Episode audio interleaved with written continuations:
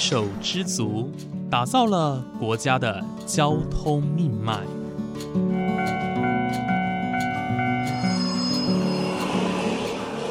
翻山越岭，运送着历史的独家记忆。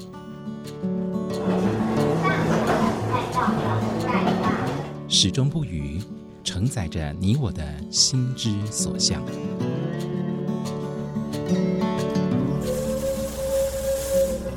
各位旅客您好，欢迎搭乘本班次列车，我是胡浩辰，欢迎来到鬼世界，让我们一起探索铁道文化，感受铁道温度，记录铁道故事。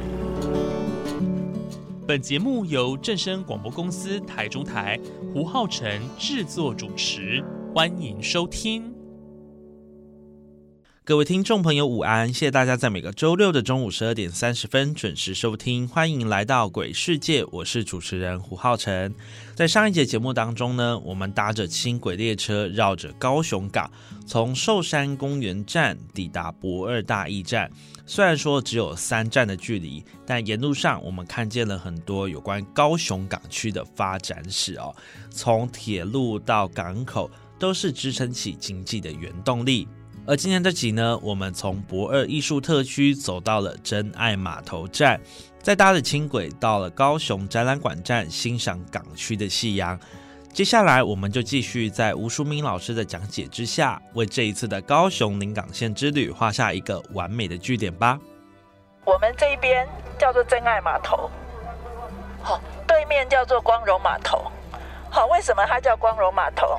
以前这边就是金门的补给都从这边出去，那边是十四号码头，好，然后所以还有一个名字就叫光荣码头，因为它是要军需补给嘛，哈。那所谓的海洋流行音乐中心，包括对面的金鱼，好，包括这个所谓的海豚步道，然后像等一下我们走到上面看，可以看到它那个一个一个呃六角形的东西，那是所谓的珊瑚礁。那这个是海浪打在珊瑚礁上面，这两个叫做高低塔，一个比较高，一个比较低，有没有？高低塔本身它是说这是一个海浪，其实我们从对面看过来会比较有感觉。然后我们讲一下我们的高雄港哈，我们在说我们的临港线跟我们的轻轨有什么关系哈？在一九三六年，日本政府有做一个高雄市的都市计划，当时他们的设计就是这样子，临港线把高雄绕一圈。那这个就是我们当时他日本人规划的高雄市，这是在差不多从战前就开始规划，一九三六年开始规划嘛，那后来开始作战的时候就停下来，然后一直到我们国民政府来台湾，一九四四年的时候，他才整个完成这个第一临港线，这个是第一临港线。那后来其实他还有第二临港线往下面去。然后这边还有军用的，所以这整个这是在一九三六年之后，他们都市计划之后，然后日本人也开始喊出所谓的大东亚共荣圈。他们准备要南进的时候，他们就把高雄市规划成一个完全都是军事的呃设施的一个地方。好，那以前刚开始的临港线，主要都是从码头载东西进来，或者从车站那边把东西运到码头这样子的功能。可是到一九三六年之后，它的功能慢慢的变成是发展他们的军需，他要把一些军用的东西，所以它这个铁路我才说。临港线其实本身它是一个军用的铁路，它不是一个客运的铁路，好，它是一个军用的铁路。可是它能够发展成现在这样子一个观光用的铁道，其实你会发觉这是真的非常特别的一件事情。好，然后我就说它中间的这一块岛，这个叫中岛。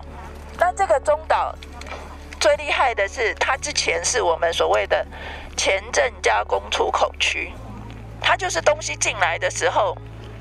他不出关，他直接到加工出口区里面的工厂去做加工，加工完之后，他又直接从那边出口，好，他就省掉关税这一道，好，所以他他当年那个是有门禁的，进不去的，他出来都要检查的，他怕你把东里头东西拿出来卖。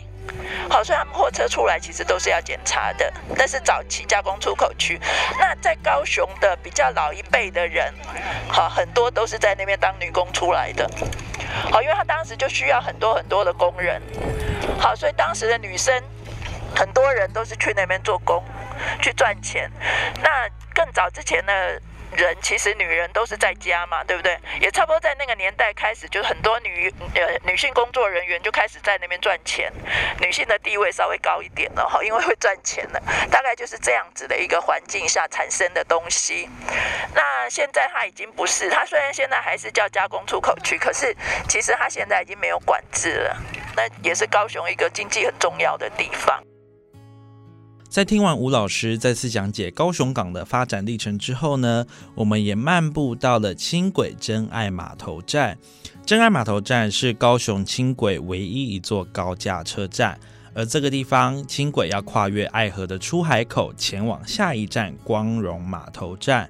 就在旁边也保留了一座过去台铁临港线所使用的桥梁，经过了非常多年的岁月，依旧完好如初的保留在这里。另外，吴老师也讲解了爱河的命名由来。究竟为什么这个地方要叫做爱河呢？就让我们继续听吴老师精辟的解说吧。这个铁桥就是我们以前的所谓林雅寮铁桥，它本来是在轻轨在走的这个位置。那可是因为它呃已经年代久远了哈，所以它被保留下来之后移到旁边去。旧的桥墩有保留下来，那可是他把桥移到上面去，让你知道那边本来是一个铁桥这样子。好，他把整个铁桥留下来，铁轨也让你可以看到，这是临港线的一部分嘛。然后你会发觉，我帮你拍照。为什么我们轻轨过来会这样拐个弯，绕过去？因为桥的高度，火车背不起来，所以盘山展现，它走远一点，坡度就不会那么高啊，就绕上来了。好，所以它是这样绕上来的概念。哦，掐来啊，掐来啊。对，那这个桥就是他当初把那一段铁桥，呃。有弄下来保存了，那整个铁轨、整个轻轨做好的时候，他再把它放过来，好让大家知道说这边有一个铁路在这里，好，这就是我们临港线的一部分。那往后面看，这边就是我们的爱河，好，前面那一栋红色的建筑就是国宾饭店，国宾饭店前面有没有看到一只龙？鲤鱼 龙，那个就是熬熬药龙门。十几年前的灯会的一个意象在那里。前面这一条桥是五福路，以前日治时期它叫做高雄桥。那这一条爱河以前叫高雄川。啊，为什么会叫做爱河？以前这边有一个游船所，叫做爱河游船所。就有一次有人在这边殉情，记者来拍的时候，就拍到爱河两个字。从此以后，大家就说这条河叫爱河。然后后来有一度，它改名字叫做仁爱河。然后在最近十几二十年，才又改回来原来的名字。其实爱河感觉比较浪漫一点嘿。那我们等一下要从这边搭轻轨，好，然后我们搭到高雄展览馆站那边，后面有一个游艇码头，我们去那边看夕阳。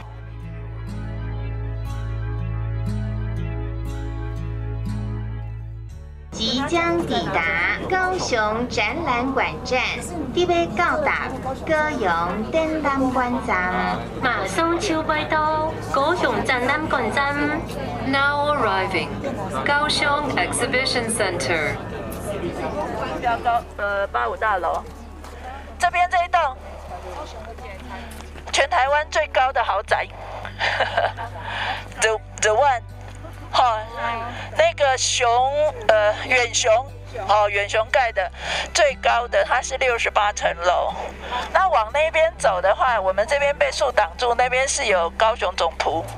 高雄总图有机会也可以来看看，它是一个很特别的建筑物，它里面没有呃钢梁之类的，哈，它用悬吊式的一个建筑方式。那呃，我们走到那边可能就会看得到。这边其实就是以前的星光码头前面哈，以前嘟嘟火车会在那边有一个站叫星光站，现在没有了，现在轻轨没有停那边。然后嘟嘟火车是下哈，就是我们的临港线曾经一度，好为了要办灯会的时候，他弄了一个摇摆火车，摇摆火车然后走到这一带，然后后来好像效果还不错。后来就是呃麦当劳。麦当劳就是承包了这个嘟嘟火车，然后它的票价是含那个东西，或者是所谓的下午茶这样子。可是后来也没做成功，因为那个时候这一带还没有建设的这么漂亮，那时候这边还通通都是工厂，好，然后所以现在才变成这个样子，很漂亮，才很多人愿意来，所以现在轻轨才做得起来。轻轨现在等于就是把这些漂亮的地方都串起来了。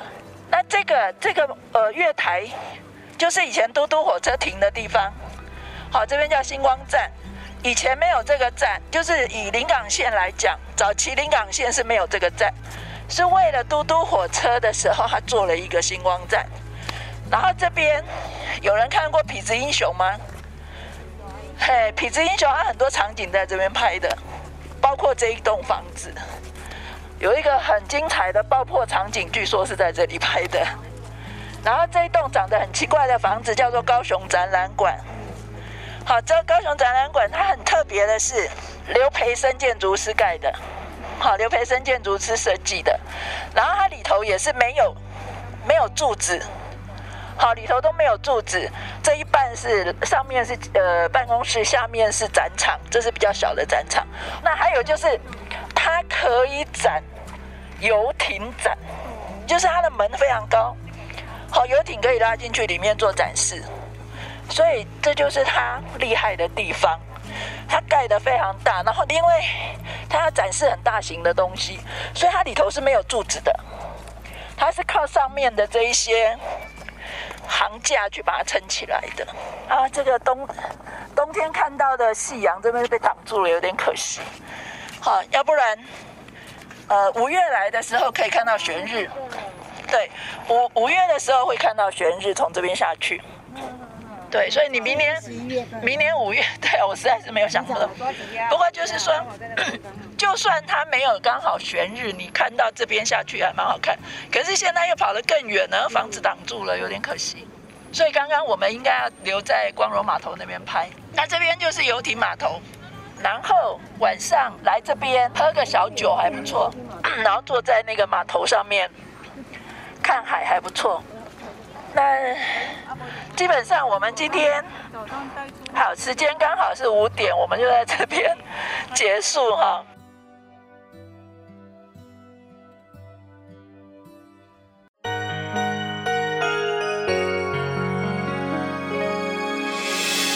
伤心的时候有我陪伴你，欢笑的时候与你同行，关心你的点点滴滴。掌声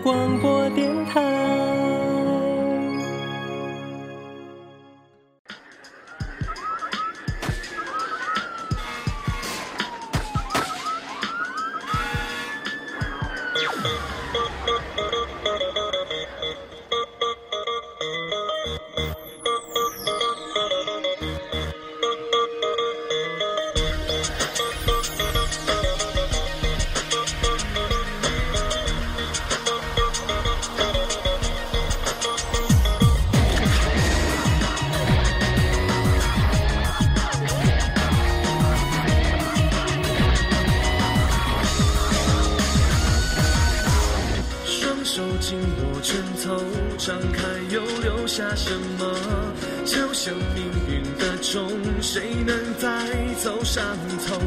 活在被拉扯的时空。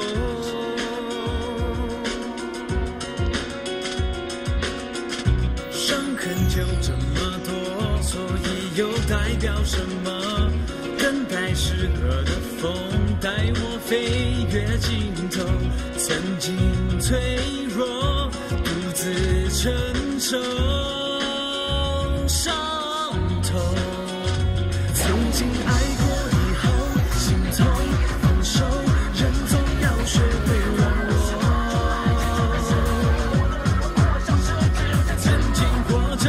着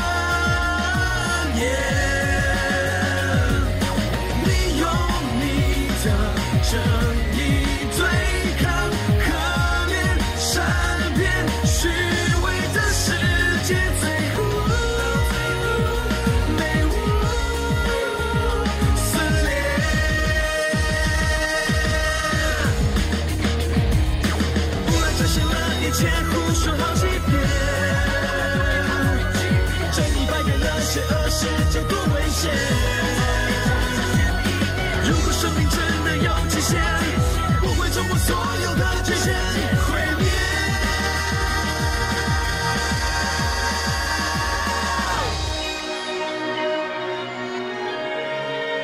雷穆莎，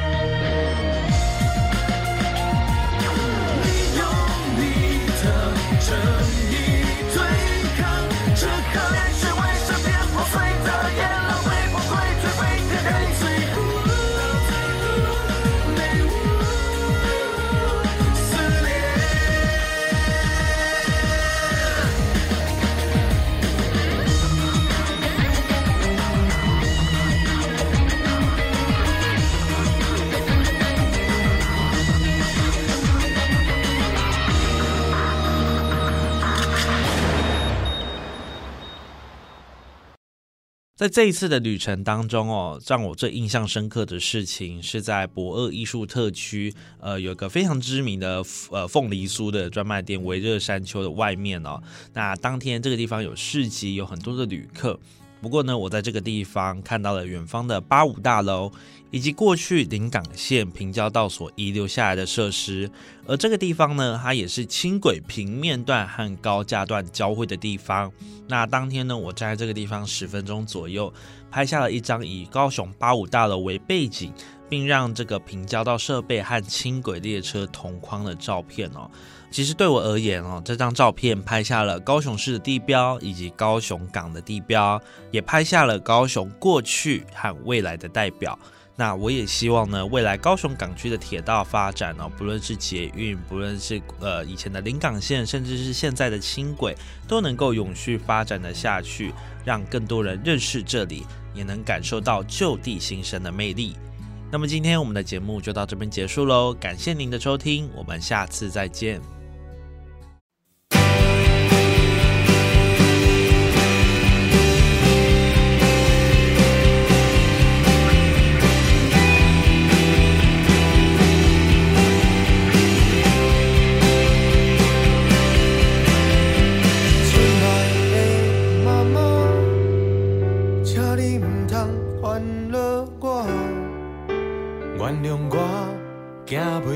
脚，我要去对抗袂当原谅的人。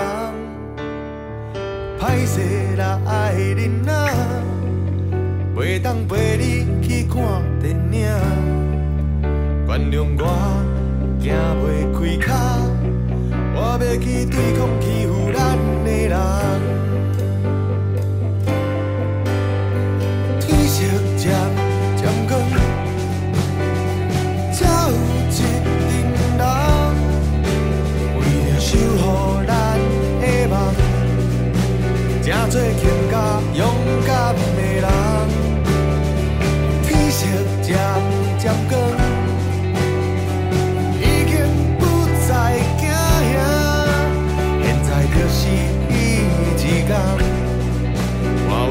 阮做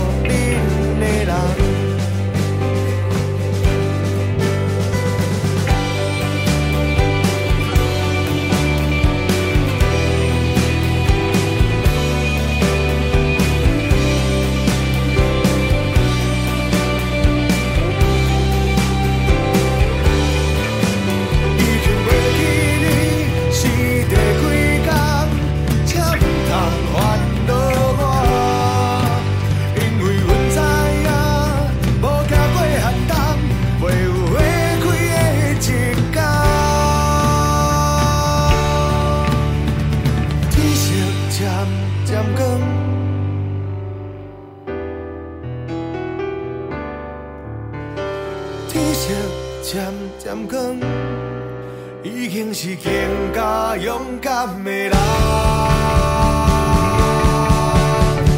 天色渐。